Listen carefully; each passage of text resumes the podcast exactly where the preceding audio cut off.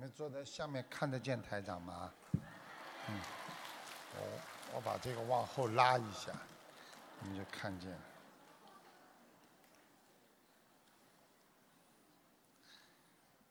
佛光普照遍马来，人心向善变法界，一朝修得菩提来，净土佛道在人间。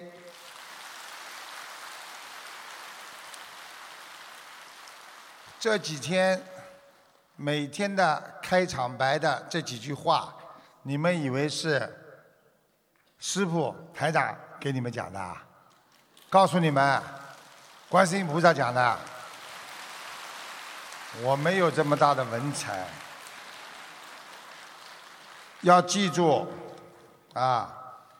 感恩大慈大悲救苦救难的观世音菩萨、龙天护法，还有各位。嘉宾和法师，来自全世界的佛友义工们，大家晚上好。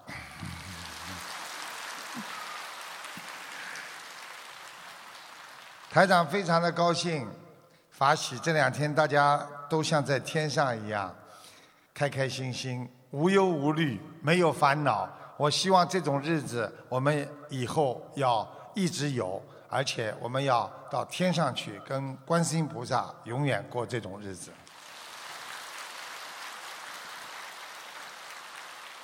今天呢，非常高兴的替观世音菩萨收了一千两百位我们的佛弟子。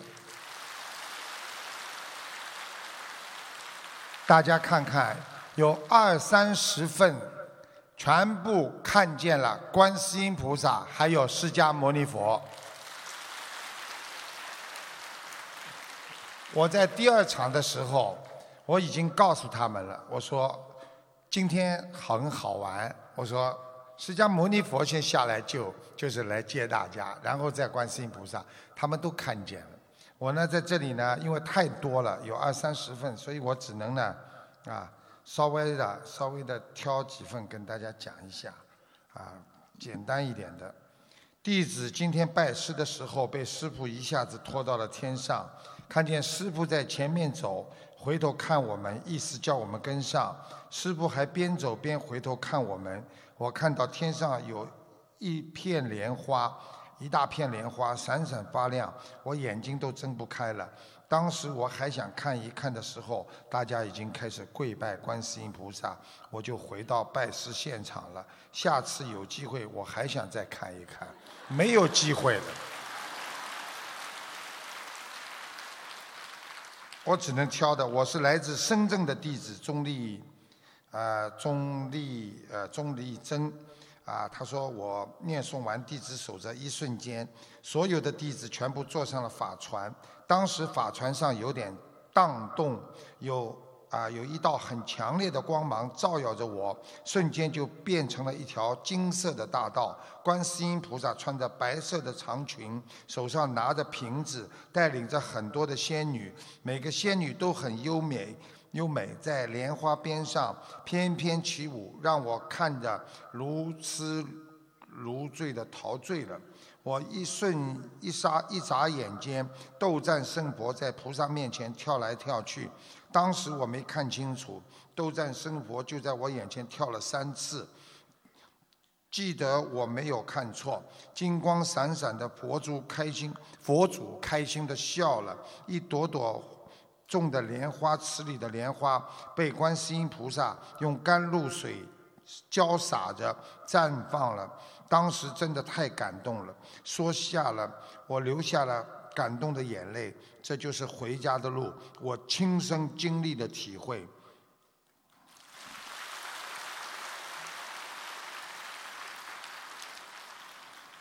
今天在。师傅给同修加持时候，我看到右边最遥远的佛陀。这时候我怎么一会儿人在仙境，两旁非常的清净优美，中间有河流，一直到脚旁，我好像也跟着上了船，而且悄悄地往前面望过去，居然是观音妈妈，她在不远之处，中间是弥勒佛，我嘴中不停地叫唤，一直念着弥勒佛、观观音堂，每一处都是护法神，天龙有数不尽的飞来飞去，内心赞叹不已。是我幻觉眼花吗？不会的，我是如真如实，确实的看到，法喜法喜，感恩再感恩。日本共修组潘香炉，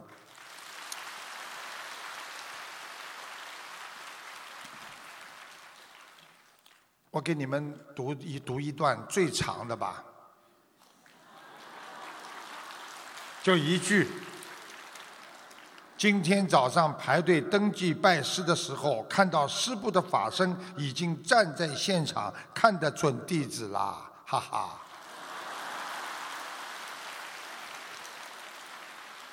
大家看看这么多，我真的没办法，因为我要跟大家今天晚上要讲很多。我想呢，呃，把短的稍微看一下。呃，在师傅帮大家种莲花的时候，我刚刚开始感觉像坐电梯，一直往上，然后眼前看到一条金光大道，看到佛祖、观世音菩萨穿的白衣服，还有阿弥陀佛等诸位菩萨都在两边，非常的殊胜发法喜，他都全部写错了。殊胜的殊，他写了一个舒服的舒；法喜的法，他写了一个头发的发。感恩师父，感恩大慈大悲观世音菩萨妈妈，弟子叫顾慧，嗯，顾慧，好好把中文修一修。嗯，弟子是参加今天第二场拜师的陈德清。今天拜师的时候，我双目轻闭，感受观世音菩萨妈妈和台长师父加持，脑海里出现几个感人激动的画面。我乘坐的一条巨大的天龙直上云霄，然后我看到释迦牟尼佛、观世音菩萨、许多叫不出名字的佛菩萨，还有一个金光闪闪的世界。我心想，这是不是阿弥陀佛的西方极乐世界呀？只是看到我没有亲临其境。当我领完弟子证回到原位的时候，我看到师父身上金光闪闪的观世音菩萨妈妈给弟子们在颁发弟子证。此外，我还看到许多莲花，其中全绝大多数都是金色的。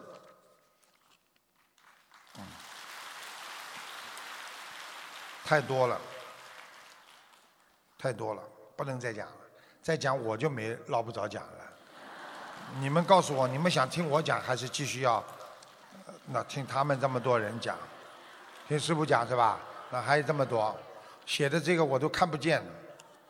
这个要读一下，可能要读十五分钟。那还有这么多，大家看见吗？全部都是灵验的，全部都是他们眼睛看见的。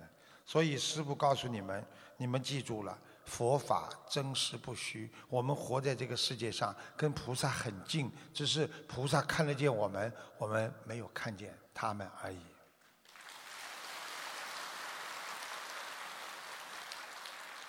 好，接下去呢，师傅呢要跟大家开始。那么大家记得，那么在上一次我到新加坡，啊，正好路过。结果呢，印尼的山林火了，啊，居然让那个周围啊，这个马来西亚和新加坡周围烧得来眼睛都睁不开的，啊，所以家家有本难念的经，所以不管是啊国家也好，不管是家里也好，一家人只要有一个人生病的话，全家都受苦。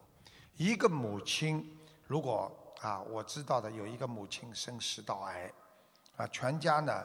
都在陪伴支付昂贵的医药费，啊，这是台湾的，啊，这个人家里呢本身呢家境就不富裕，一年下来呢，全家已经把所有的积蓄全部用完了，一贫如洗。全家有四口人，全部生病，到最后，母亲实在不忍心再这么拖累家庭，有一天趁护士不注意，自己。拔掉氧气瓶就走了，所以想一想，人生很苦短，我们为什么在人的一生当中还要不断的去追求？啊，我们为什么不能为别人想一想？人的一生啊，台长告诉大家，在哭声当中来到人间，在痛苦当中离开人间，一无所得，一无所获呀。所以佛法要让人破迷开悟，让你们懂得到底人活着是为什么。要懂得活在世界上的真谛，要想通，要懂得人生无常啊！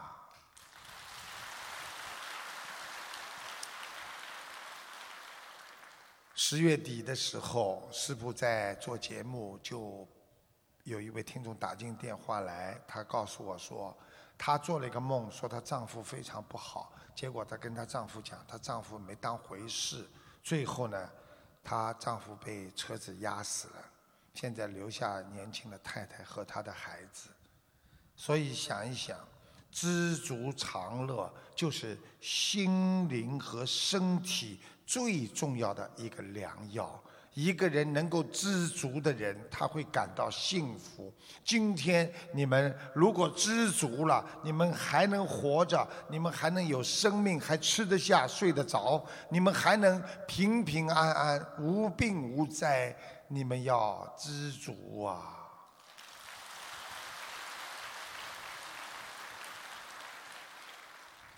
我们。心灵和身体要处于一种平衡的状态，这种平衡的状态就是叫不贪不求，不是我的我不求，不是我的我不贪。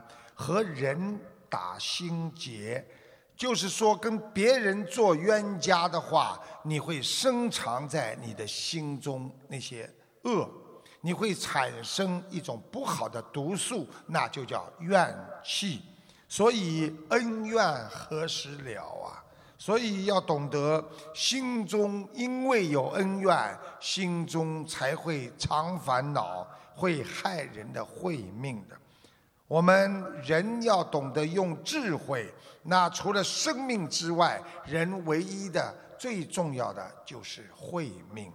所以要懂得。一个人如果在生气、在烦恼的时候，你的慧命就离开了你了。所以，当一个人在发脾气的时候，他是没有智慧的。要懂得智慧靠着自己的慧命。所以，当一个人慧命全无，烦恼何时了？我们一定要好好的学习慈悲，学习慈悲。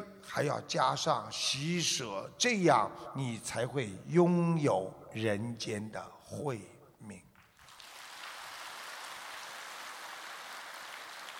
师父告诉大家，学佛就是在做人呐，所以做人做得好的人，学佛就学得成啊。做人就必须意念要干净，如果你的意念很干净的话，你心和意念。都是让你修心圆满的一个基础。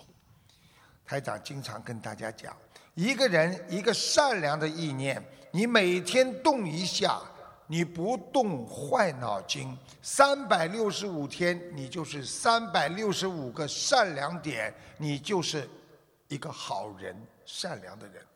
如果当你每天不动好脑筋，但是呢，你每天动一点点的恶念。三百六十五天，那你就是一个恶人呐。所以累积是一个非常可怕的数字，都是要懂得修出人间。我们一定要在人间就把它修出这个境界。所以台长告诉大家，修出人间，得到佛心。佛说。人是苦空无常啊！前天和昨天我都说到，人活在世界上，最后是一辈子的受苦，什么都得不到，就是一个空。然后在这个无常的世界当中，你就慢慢的离开。所以要懂得一切因缘苦空无常，也是由你的心生啊。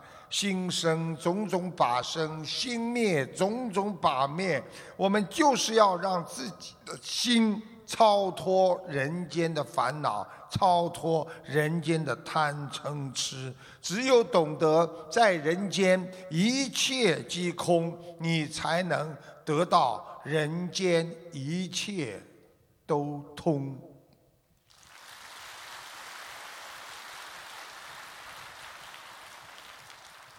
今天因为有这么多弟子，还有很多啊，基本上都是师傅的徒弟啊弟子，所以呢，师傅给大家稍微讲的深一点。因为昨天啊和前天呢，因为主要是对外的，所以呢，有些呢刚刚来学佛。今天呢，你们很多都是弟子嘛，所以师傅要讲的稍微深一点，否则你们太浅了，啊。但是师父还是跟你们讲最重要的道理，人生的哲学和道理，和佛法的哲学和哲理。所以凡夫呢，就是我们说我们人不修行的人称为凡夫。凡夫因执着依恋，就是说我们非常执着的依恋是什么？我们靠这个，我们靠的你的啊名啊利呀，靠着你的贪呐。啊，啊自己恨呐，这些依恋，你才会犯下罪孽，你才会犯下为名为利的业障。所以依恋就是说我依靠了这些物欲、物质的东西。所以人间只有只要对你有吸引力的东西或者一种欲望，都会让你造成疑惑。疑惑是什么？就是。啊，我们说不开悟，啊，迷惑、颠倒，啊，无名习气，所以你在人间就会退失。修心其实没有什么奇迹的，修心师父告诉你们，最大的奇迹在于点点滴滴的积累，累积功德。我今天做什么像菩萨，想什么像菩萨，说什么。就是菩萨说的话，你会得到一种驾驭自己心的能力和经验。这样长此以往，你的心就是一个佛。所以心佛合一，你才能成为人间的自在佛呀。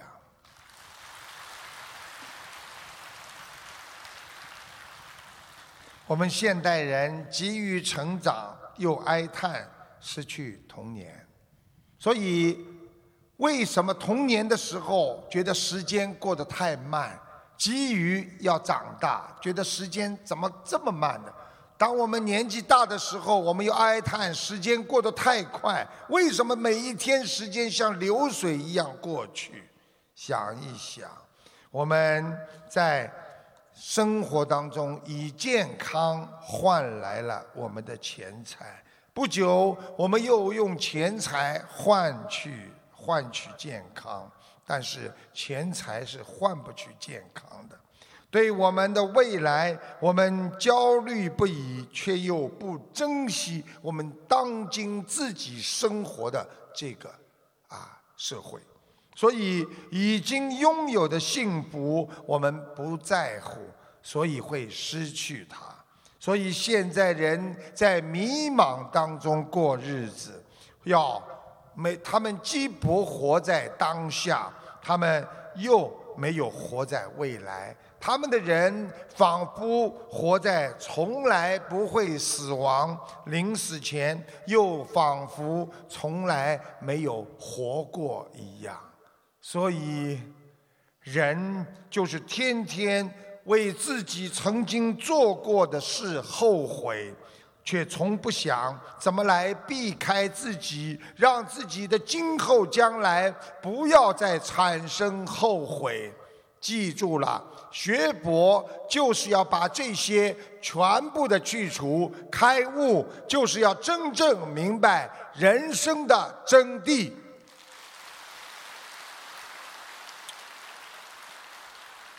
有一个人家里养了一个鹦鹉，鹦鹉大家知道都会学舌的，都会学人家讲话的，很可爱。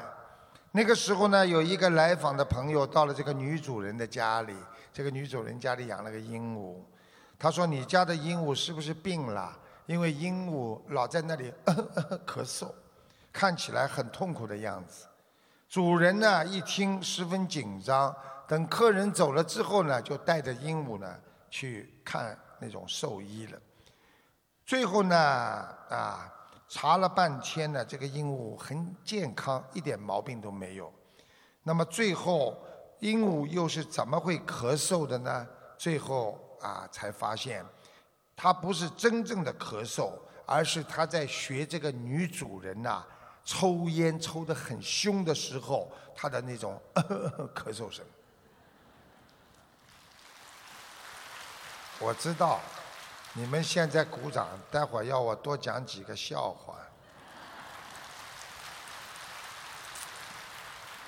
学佛人应该知道，我们现在有很多人，当出现在生活当中有矛盾或者问题的时候，他们总是把目光先盯在别人的身上，就像刚才那个女主人一样，她咳嗽，她觉得都是她的问题。没想到是他自己自身的问题。一般的人都是指责对方的错误和过失，啊，也许真正的原因就是在自己身上，只是我们从来都以为自己不会做错事情，所以我们根本就不会觉察到自己的毛病，更不会自己去改正它。中华传统文化当中讲到，己不正焉能正人？所以修心必须要自修，然后才能度人。在家中的行为举止，直接影响到你的孩子。如果爸爸妈妈像菩萨，孩子一定是个小菩萨。所以要像菩萨，你才能让别人跟着你修。所以奉劝所有出去度别人的人都要懂得一个道理：我们要度别人，自己首先要像个菩萨。在家里要想让先生跟你学，你要先像菩萨，先生才会感动。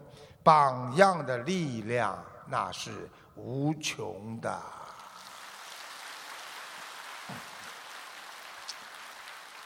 我知道你们都喜欢听师傅讲人生的一些哲学。台长告诉大家，学佛人的一生必须要有智慧的明灯。那么这个明灯呢，照耀着智慧。那么智慧来自于哪里？来自于一个人的佛性。所以。那么闪耀着智慧的光芒，就是靠着佛性。那么台长告诉大家，一生有三盏明灯照亮人生的光明之路。第一盏在心中的明灯是什么？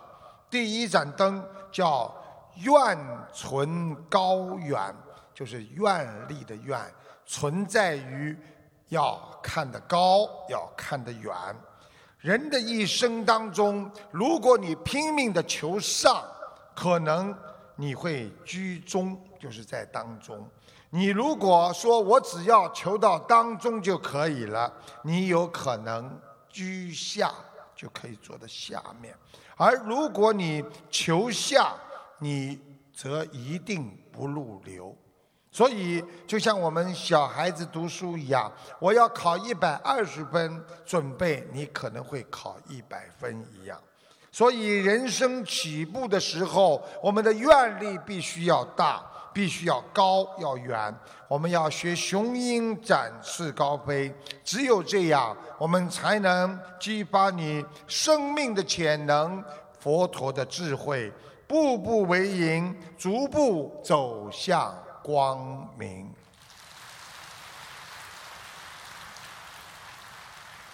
人间的第二盏灯，那是把握当下。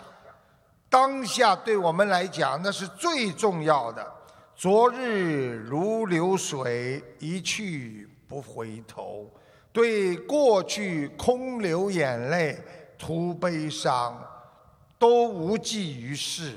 反而会消沉，让你的心态变得更加的恶劣，浪费了精力。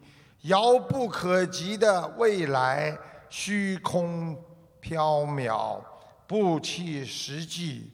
正确的方法就是要活在当下，关注今天，把握当下，这样你才能修行有为，不忘此生。希望大家每天的修行、修行和修心，都是你把握的当下。未来靠的是你今天，今天不努力，老大徒悲伤。今天就开始做菩萨，未来一定会成菩萨。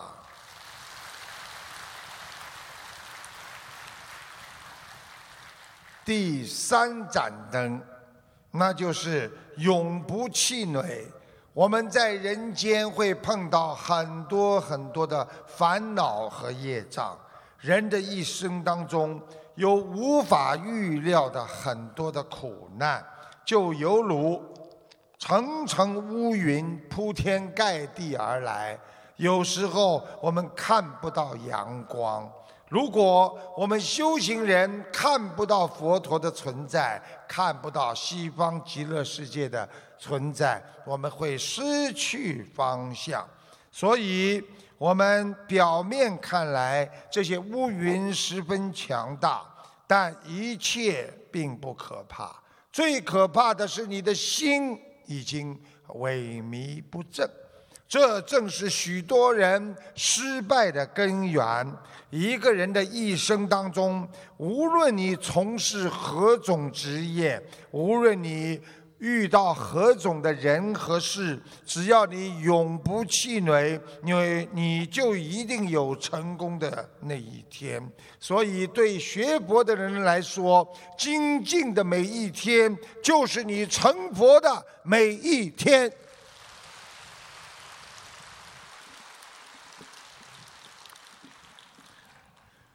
从前有一个和尚，啊，对自己的头脑、学问、智慧，啊，非常自信。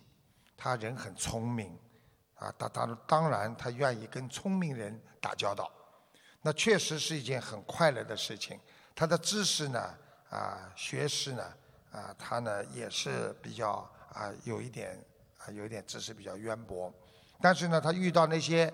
啊，学识比较浅薄的人呢，思维混乱，说话纠缠不清的那些师兄师弟呢，他就很不耐烦。有时候呢，他还气急败坏，啊，大发脾气，常常说：“你们怎么还不明白啊？啊，你们的脑子怎么跟猪一样啊？”老法师为了批评他很多次，他嘴上承认，但是一遇到类似的情况呢，他就忍不住要发脾气。所以有一天，他上山打柴，啊的经历让他改变了人生的，彻底改变了他的看法。那么有一天，他柴打的特别的多，心情也特别的好。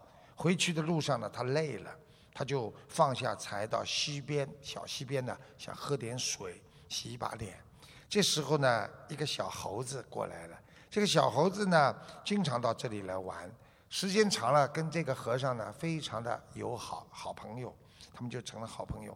那这个和尚呢，他洗完了之后要打一把汗水毛巾，啊，他发现毛巾呢还挂在那个柴担的很远的地方，所以呢，他呢确实也很累了，他呢就指着柴担，他就说啊，让小猴，嗯嗯嗯嗯嗯嗯嗯嗯，帮我拿过来。这小猴子。哇，好开心！咚咚咚咚跳过去，啪，从台担上拿了一支柴火，啪啪啪跑过来给他了。那么，这个和尚觉得非常有趣啊，他又让小和尚去，又又让这个小猴去拿，用手比方，哎，方的，这个是方的，就跟他讲啊，嘴巴里说毛巾，毛巾。那小猴子，他他他又冲过去了，又拿了一根木材给他。这和尚笑得更开心了。这次，啊，他拿一块石头，这和尚拿块石头，蹦丢过去，丢到那个柴担上，就是告诉他，那我叫你拿的就是这个毛巾，看见吗？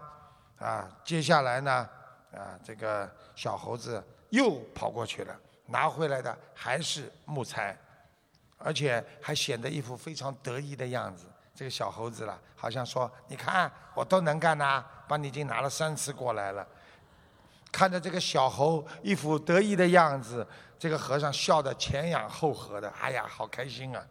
回来之后，这个和尚呢就把这个事情呢告诉了老和尚，告诉老和尚，告诉了方丈。于是方丈问他：“你跟师弟们讲道理，他们听不明白，你为什么会发脾气？但是小猴子听不明白，你为什么还要觉得很开心？为什么不发脾气啊？”这个和尚一愣说：“哎，方丈啊，小猴子听不懂啊，很正常啊。”因为他们是猴啊，可师弟他们是人呐，他们不应该听不懂我说的道理呀。方丈说：“应该，什么叫应该啊？首先，每个人天生的悟性不同啊。悟性好的人，他们有这个优点；悟性差的人，你也不能说这是他们的过错呀。就算是悟性相同啊，你后天所处的环境不一样。”出生在书香门第的人，并不是他们的功劳；出生在种田打铁的人家里，也不是他们的过错呀。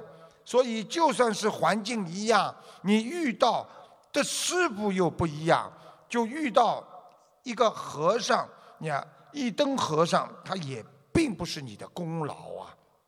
一灯和尚是一个很有名的法师。遇到啊酒肉和尚的，也未必是他们的过错呀。人与人有这么多的差异，你凭什么能说谁应该能，谁不能呢？这个方丈讲话很厉害的。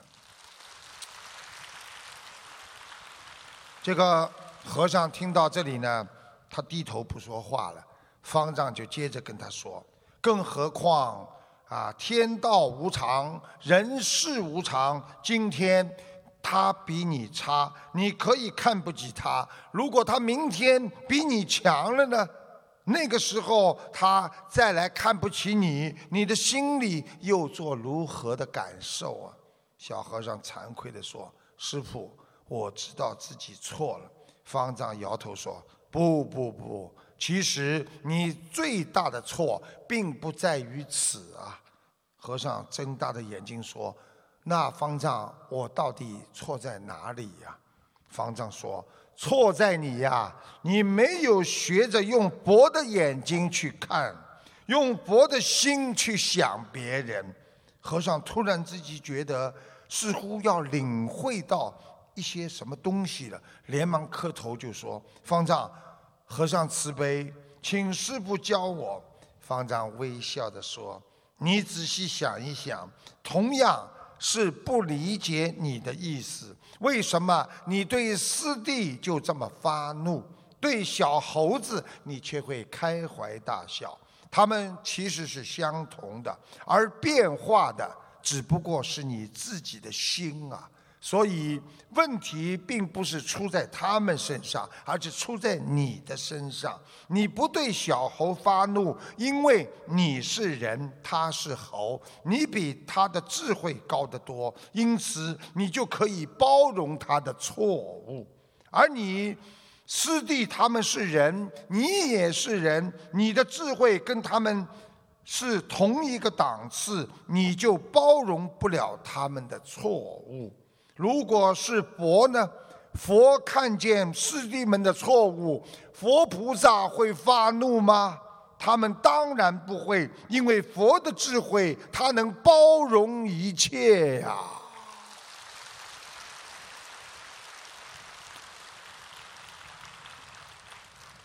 方丈接着说。你最大的错误在于，你没有试着用佛的心和佛的眼光去观察世人，用佛的慈悲去怜悯众人，用佛的智慧去包容他人呐。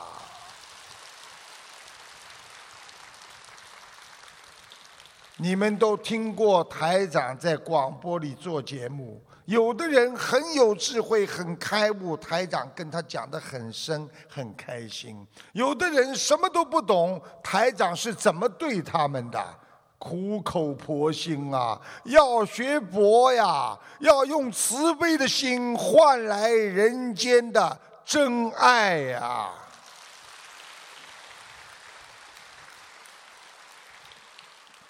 学佛人之所以与别人争吵，那就是他没开悟，因为他还是一个凡人呐。你也是啊，你他不是学佛人，你斤斤计较跟他，说明你也不是学佛人。有智慧的人在于你懂人生，你有悟性，而别人不懂，所以你要更耐心、更包容。犹如大人教小孩，一般不会发怒，因为他知道小孩子不懂，所以也不会看不起小孩的。所以，如果你是一个有境界的学佛人，你一定会有修养和内耐心。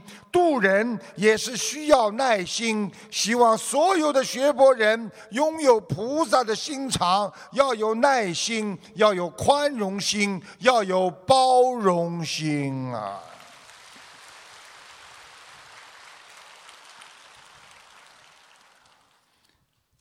台长在。个节目当中呢，呃，看到一个人喉咙里有灵性，啊，子宫里子宫里长过东西，睡眠不好，浑身无力，从小吃了很多苦，家里发生很多事情，啊，但是而且台长能够从啊头疼直接在广播里看出这位女士长相很清秀，皮肤很好，所以下面给大家听一下。哎，师傅，你好。哎，师傅你好。你好。弟子给您请安。谢谢。呃，请你帮我看一个一九七零年属狗的一个女生。啊，她有很多的哎呀灵性在她的喉咙这个地方。哦。啊，她哮喘的话，跟她两个地方有关系，一个是肺，还有一个心脏。她不但是肺不好，心脏也有问题。心脏也是有问题。啊，非常的微弱。对对。浑身没力。对对对对。啊，睡觉睡不好，嗯。是是，对，没错。他的他的妇科主要是他的子宫这个地方啊，长过东西的，你听得懂吗？对对对对对对对。啊。不要生过瘤，对。而且呢，他就是从小啊吃了很多苦。对对对对，从小就吃的。啊，因为他的家里从小就发生了很多事情。所以他的心里一直心里一直不开心。对对对对，我我看他我看他人长得蛮秀气的，长得不难看。对。啊，我说看。对对对。对对。皮皮皮肤也蛮好的，嗯嗯。皮肤对呃对是蛮白的。对对。感谢师傅，感谢师傅。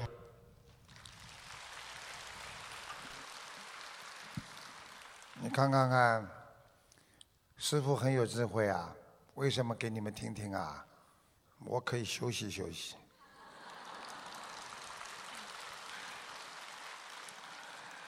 有一个旅行的人，他在一条大河旁边呐，啊，他看到了一个老婆婆。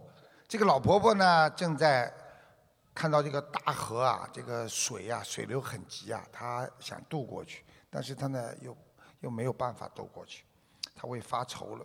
而且呢，啊，有一个人呢，他呢已经精疲力尽了，浑身呢已经没有力气了。他呢照样呢看见老婆婆想渡河呢，他就背着老婆婆，他就过去。结果呢过河之后呢，这个老婆婆呢什么都没说，啊，就匆匆的走掉了。这个时候呢，这个人呢比较懊悔，他心想：我已经累成这样了，我把这个老婆婆呢渡过去了。渡过去之后，她呢觉得，哎呀，不值得我耗尽了这么多的力气去帮助婆婆，因为她走的时候居然连个谢谢她都没有讲，所以她心里很不开心。哪知道几个小时之后，就在她啊累得寸步难行的时候，这个时候一个马声传来，呱嗒呱嗒呱嗒呱嗒，一个年轻人追上了她。这个年轻人呢就跟他说。哎呀，这位先生，谢谢你，你好，你帮了我的祖母背过了河，祖母让我带些东西来，说你用得着。说完，这个年轻人就把身上背来的干粮和一些纹银，并把胯下的马都送给了他。所以，从这个故事当中就说明，我们人不必急着要生活给予你的回报。很多人刚刚开始念经就来不及，观世音菩萨，你怎么不显灵啊？我已经吃素了，我已经许愿了，我放了两千条鱼了。我怎么病还没好啊？听得懂吗？你怎么不说我怎么还没上天呢？你们告诉我，我我请观世音菩萨把你们带上天。我们在悉尼有一个我的徒弟就是的，嘴巴里整天说：“哎呀，我要到西方极乐世界。”啊，整天这么说。我说老妈妈，我说你知道吗？你不死不能上去的。我跟他讲，结果你知道他跟我说什么？他跟我说：“好，看看我能不能上去吧。”好，我说你要上去是吧？那我真的帮你一把吧。我说我看你修的也不错。啊，那师傅你帮我看看，我现在要走的话，我会在哪哪哪里呀？紧张了，结果我跟他一看，我说在欲界天，啊，欲界天不去，我一定要修出四圣，修到四圣道，我一定要修出六道。师傅，我现在不去，你不要跟菩萨讲了，这不叶公好龙吗？对不对？所以呢，人呢，有时候不要急着。等到回报，你种下去的种子，你也要等到秋天才能有收割呀。佛陀当年就是用这个比喻来救度很多的人呢。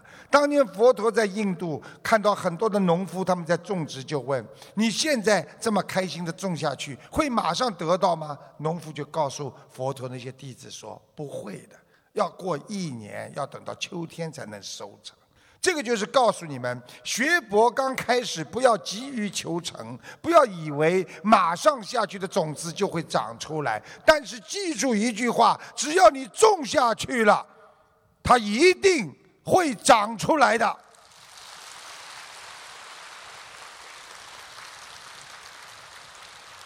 你们今天种下了善种，你们帮了这么多的人，你们做了这么多的善事。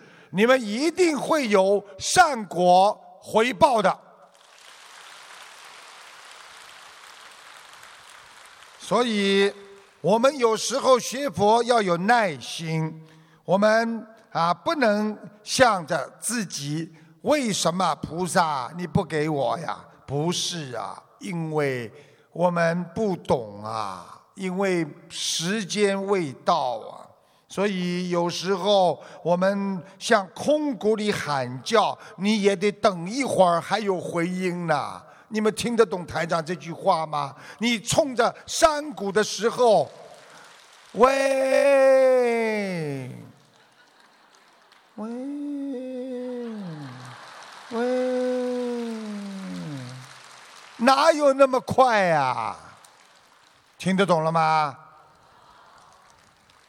台长演说声情并茂，一百分。你们都是评委，你看讲你们好，法喜充满了。所以，当我们在人间付出的时候，你付出不要马上等回报，他不会马上给你回报的。学佛人要懂得。只管耕耘，不问收获。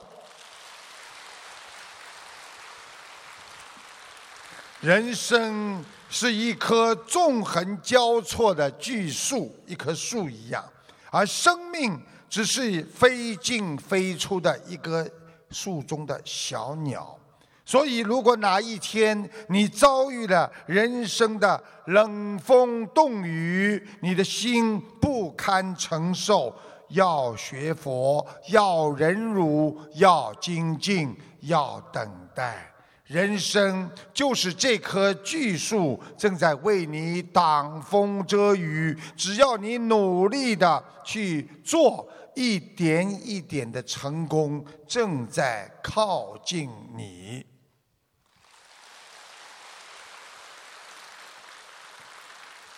人生回报不一定马上会出现，只要你等一等，会在不经意的情况下突然的出现了。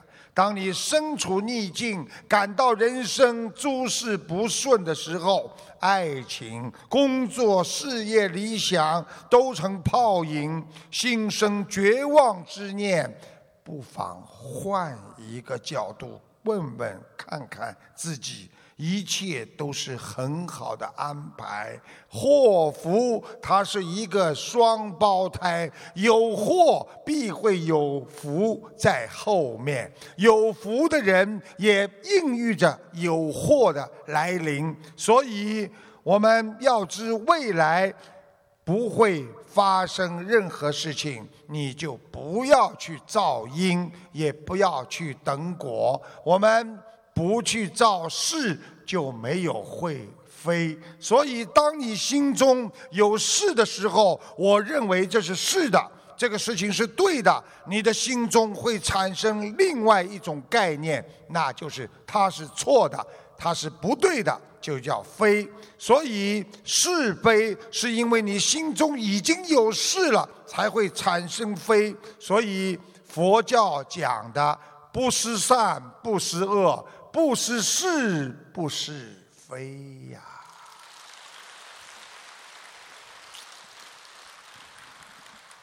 有一位澳门的佛友，五年没有生育，到处求医，压力很大，很痛苦。学了心灵法门不久，她怀孕了。在上个月，师傅给澳门佛友视频开示的时候，她抱着孩子上台分享，法喜充满。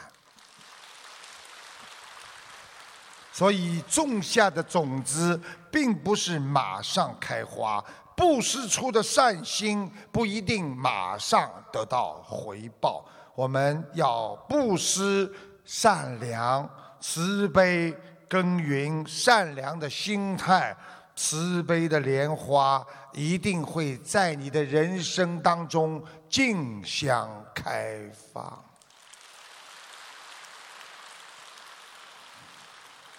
我没想到今天因为时间的关系，我准备了这么多，因为没时间，我还接下来还有很多事情要要要要跟跟大家呢，还有共修组的问题啊，都要跟大家讲。但是呢，师傅这个人呢，你们知道，我呢特别啊爱大家。我想在每一次发言快要结束的时候，我总想让大家快乐快乐。啊，但是呢，在啊开心的时候呢，我们也要记住啊。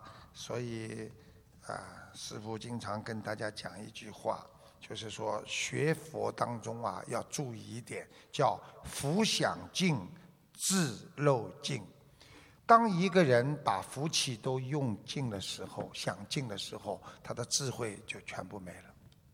所以你们要记住。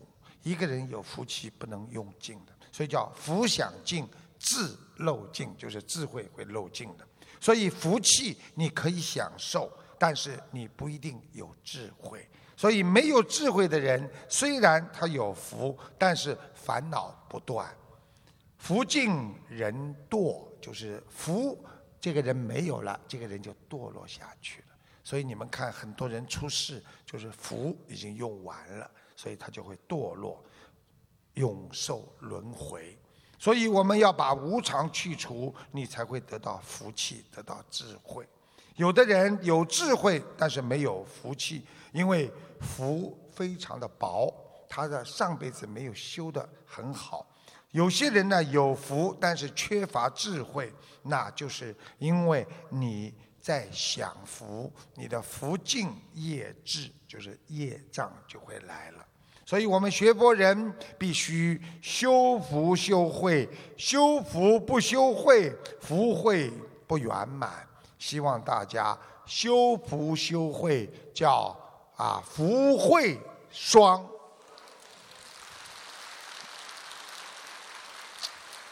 学心灵法门，我要你们又有福气，又有智慧，你们就叫福慧双修。讲一个没有智慧的人的笑话给你们听听，啊，你你们要笑的，不笑我以后就不讲了。所以没有智慧的人没有福。讲一个笑话，有一个青年人，啊，书呆子，他拼命的苦读书。毕业之后呢，七年之后啊，一直找不到跟他适合的工作，总算呢找到一个了。他接了一个大的工程，这个工程呢，啊，他一看，哇，要造一根三十米长的烟囱，工期呢给他两个月，造价三十万，不过叫他先要垫付的。他拼命的赶时间，提早一个月赶完成了。结果呢？人家今天去验收了，被人家骂的臭要死。人家说你猪啊，钱也不给你。我我为什么？原来啊，这个人把图纸看反了，人家叫他挖一口井。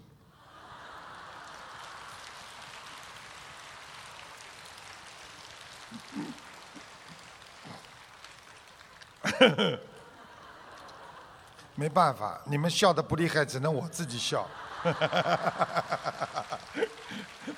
你们不快乐，我很快乐，所以这叫自娱自乐。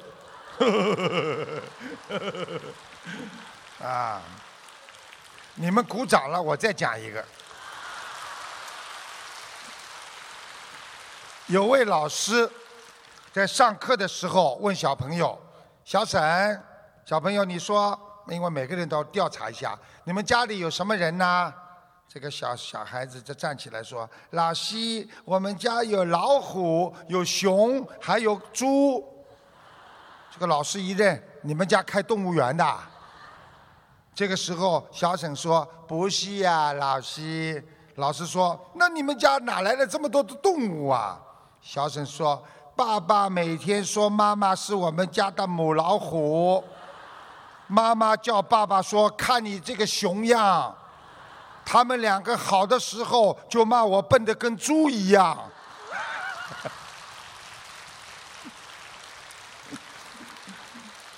开心吗？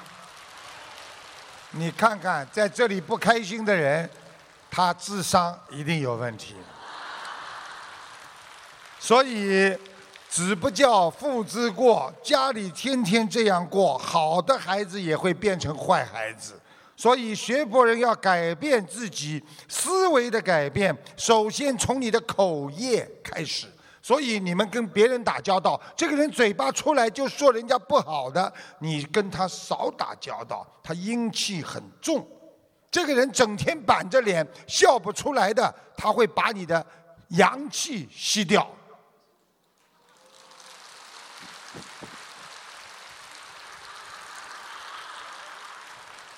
所以，不说对别人不好的话，不骂伤害别人的话，你这样才叫学佛人呐！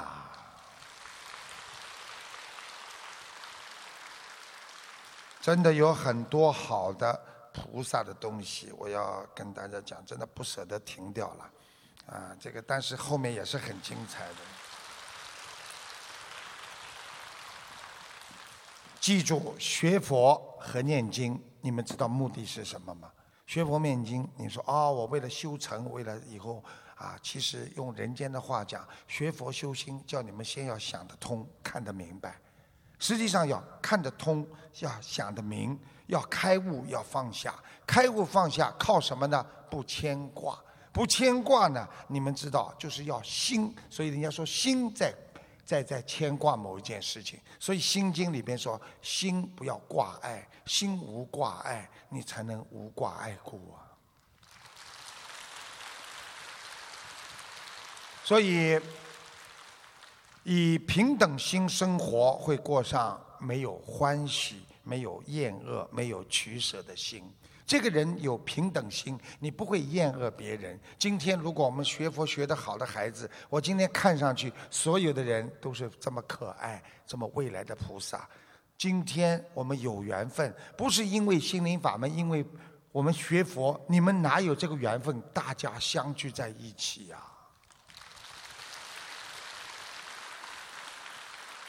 所以看谁都欢喜，看谁都不厌恶，没有。取舍之心，你的心会得到平静。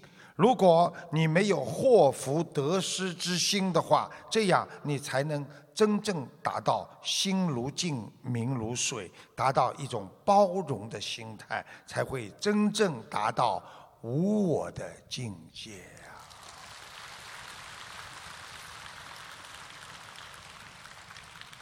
有一个阿强对他的朋友说。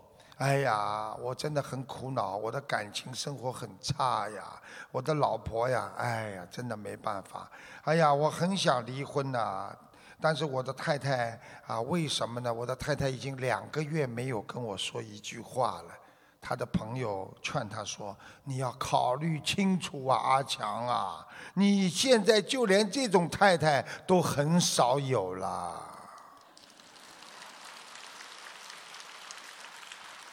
说明现在的人对自己的亲人的容忍已经很少了，有的砸东西，有的干脆就离开了。人的忍耐度正在急剧的下降。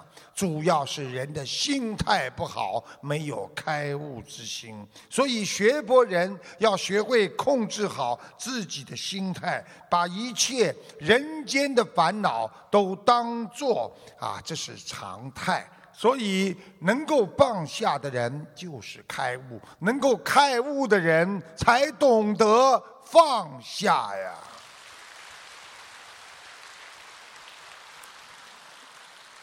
慈悲心会换来心灵的美呀，因为心灵的美那是自由的。当你碰到事情的时候，这种内心的自然美就会出现了。所以仁义礼智信它是美的基础，而现代人自私、凶狠、愚痴、失信。在人类的无常世界当中，任意妄为，私情纵欲。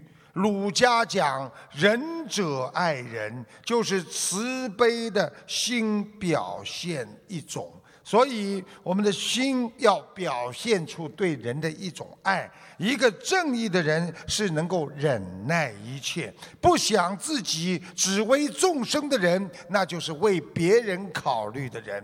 今天你把这个很肮脏的脸，你把这个很难看的、笑不出来的脸对着别人，你就是一个自私的人。佛教是立生之根本呐，所以人的一生很短暂，名和利瞬间消失，放纵犯戒，不知悔改，命中随业，才会轮回不断。所以不知超生之苦，所以人在寻找解脱之路的同时，要记住生命短暂。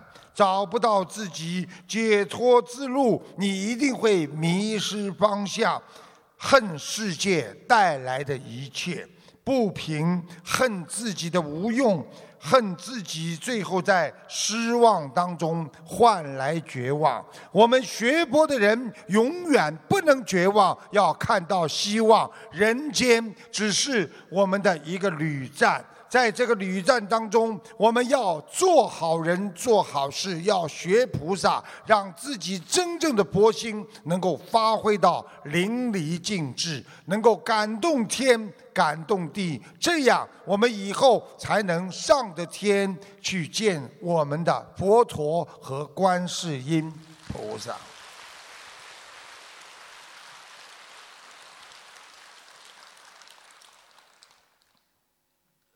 谢谢大家。